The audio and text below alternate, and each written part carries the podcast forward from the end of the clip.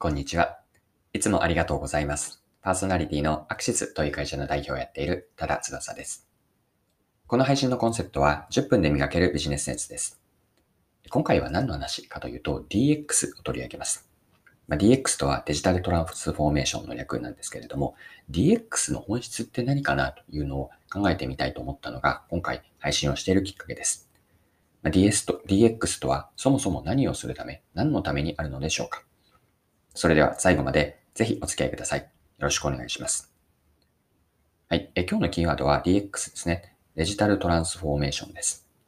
で、DX という言葉、すごくよく聞きますよね。デジタルトランスフォーメーションというカタカナの言い方は長いので、まあ、略して DX と D と X という表現をよくあの耳にするし、ニュースでも目にするかなと思います。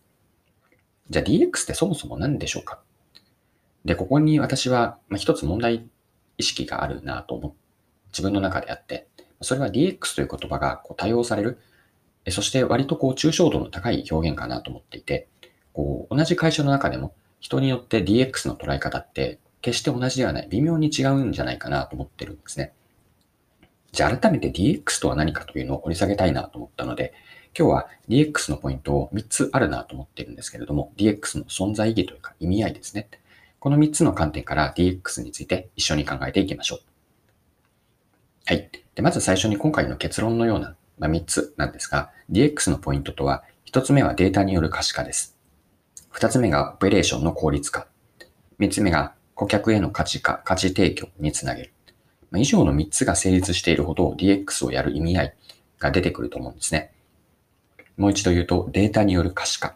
2つ目がオペレーションの効率化。三つ目が顧客への価値化です。価値を提供すること、価値につなげることですね。では今の三つ、もう少しそれぞれ順番に詳しく見ていきましょう。はい。一つ目の DX のポイントはデータによって可視化できることですね。デジタル化によって、これまでこうブラックボックスだったものがデータ、ブラックボックスだったもののデータが収集できるようになるんですね。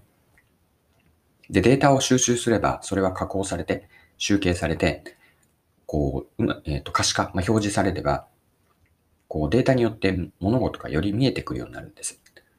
で、可視化によってさらにデータが整理されて、まあ、情報となっていくんですが、こう構造化をしていけば、表面的な事象や目に見える、人が目に見える範囲だけではなくて、さらにこう、背後にある、なんていうんですかね、構造要因、メカニズムとか、さらに奥にある本質も見出せていけるんです。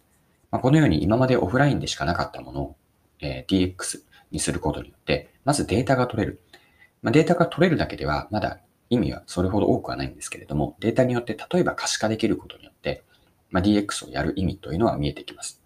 これが一つ目の DX のポイントなんですが、データによる可視化です。はい。二つ目のポイントは、オペレーションによって効率化されることです。これはイメージしやすいかなと思っていて、今まで例えばアナログでのやり取りですね。うん、例えば分かりやすいもので言うと、紙で対応していて、例えばそうですね、ファックスとか郵送を使っていたもの。これがすべてデジタル上で、ウェブ上で、アプリ上で、まあ、スマホ一つで簡単にできることによって、こう運用とか作業の効率化が図れるんですよね。で、効率化できたことは他のところに横展開したり、あるいは効率化によって空いた時間というのがあるので、これは別の時間、別のことに時間を使えて、まあ、価値が生み出せるんです。まあ、このように、これはかなり社内のことにはなるんですが、DX、デジタル化することによって、様々なやり方、仕組み、オペレーションというのが効率化されます。これも DX の二つ目の意味です。で、これがですね、次の三つ目のメリットにつながるんですね。DX のポイント、これはある意味私は一番重要だと考えているんですが、顧客への価値提供、価値化です。で、これは DX に対する持論でもあるんですけれども、DX というのは最終的にはお客さん、まつまりエンドユーザーですよね。あるいは中間プレイヤーも含めてでいいんですけれども、こう何かしらのベネフィット、メリットですね。ベネフィットに結びつけるということが DX では大事なんです。例えば、そうですね、お客さんとの接点をデジタするデジタル化することによって、自分たちのオペレーションの効率化だけではなくて、お客さんのその負担というのがこう低くなる。利便性が向上するんですね。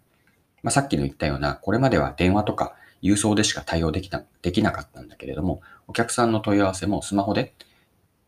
よりこうメールだけではなくて、こうチャットボットを使って、まあ、その場ですぐに解決するような仕組み。これができるようになると、お客さんの負担が下がる。マーケティングの表現で少し馴染みのないかもしれませんが、言葉を使うとエフォートレスという、よりこう簡単にできる、手間が低くなるということが実現できるようになります。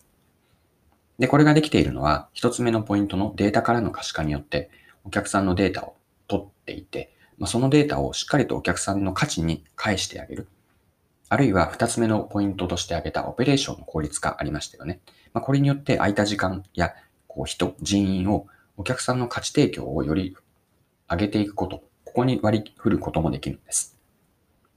で、DX のポイント、ここまで3つ挙げてきました。ま、データによる価値化と、オペレーションの効率化、そして顧客への価値転換、価値提供があったんですが、最終的にはこの3につなげることが私は大事だと思っています。つまり、えっと、3つのうち1つ目と2つ目はあくまで手段で、データによる可視化とオペレーションの効率化は3つ目にこうつながって、初めて DX のこう意味合い、お客さんへの価値提供につながっていけるので、私はここに DX がここまでいけると意味があると思っているし、ま、単にデータを収集しましょうとか、オペレーションの効率化、これはこれで社内にとっては意味があるんですけれども、最終的にはビジネスという観点ではお客さんにどれだけ DX にすることによってメリット、価値を還元できるか、ここに私は DX のポイントがあると考えています。はい。今回も貴重なお時間を使って最後までお付き合いいただきありがとうございました。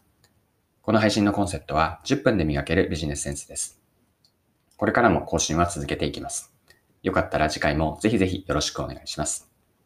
それでは今日も素敵な一日にしていきましょう。